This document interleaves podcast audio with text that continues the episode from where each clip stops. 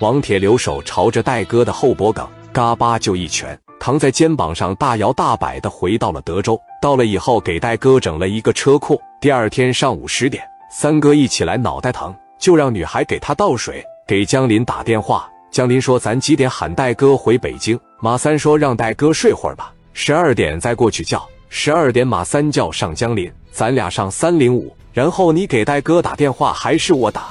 江林说：“你打吧。”马三把电话拨过去，没人接，打了四五个电话，江林、王帅、王瑞都进来了。马三说：“不对呀，打了六七个，戴哥没接。”王瑞说：“不对呀，戴哥喝醉，从来都没睡到过中午，不接电话是啥意思？”几个兄弟就感觉不对了，来到三零五一看，卧槽，门是开着的，戴哥不见了。明显发生过打斗，床单上有血。江林赶紧给聂磊打电话，聂磊早就醒了，在公司喝茶，等戴哥一块吃午饭。江林说：“磊哥，我是江林呐，戴哥在你那呀？”聂磊说：“没有啊，我等你们呢，饭都准备好了。”江林说道：“哥好像出事了，屋门开着，床上有血，明显经过打斗。戴哥不能让人绑了吧？”聂磊倒吸了口凉气：“你等着，我马上过去。”就带着兄弟来了。江林说道：“问问下边的服务员看见没？昨晚值夜班的小姑娘已经下班了，现在已经换成男孩了。”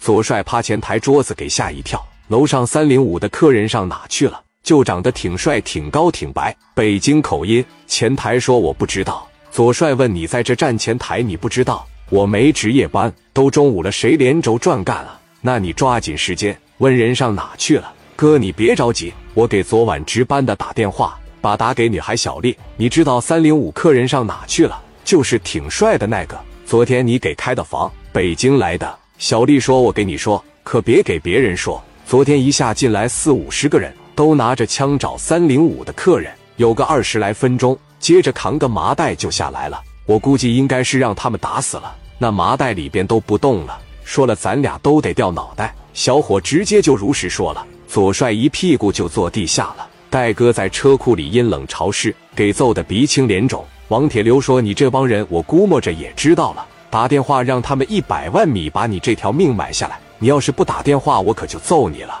戴哥说：“我不打，有能耐你就整死我吧。你看我像有一百万米的人吗？”王铁流干屠夫出身，直接往后边一坐，拿出了一把剁骨钢刀，给加代吓坏了。王铁流说：“你要是再犟，我可就一斧子下去了。”你可消停点吧！加代真吓坏了，我打还不行吗？一帮人在戴哥酒店里急得团团转。电话一响，所有人机灵一下。聂磊接电话，聂磊问戴哥：“你在哪呢？”加代说：“兄弟，我他妈让人整德州来了，你赶紧想想招。现在他们手里拿个大板斧要整死我。”聂磊说：“你让对面那小子接电话。”王铁流接过来：“谁呀？”聂磊说：“你是活的不耐烦了，你抓紧时间给我送回来。”要不然我真上德州找你去。王铁流说：“小伙，你上德州来试试，人在我手呢。你想不想让你哥活了？”说着就朝加代眼睛来一拳。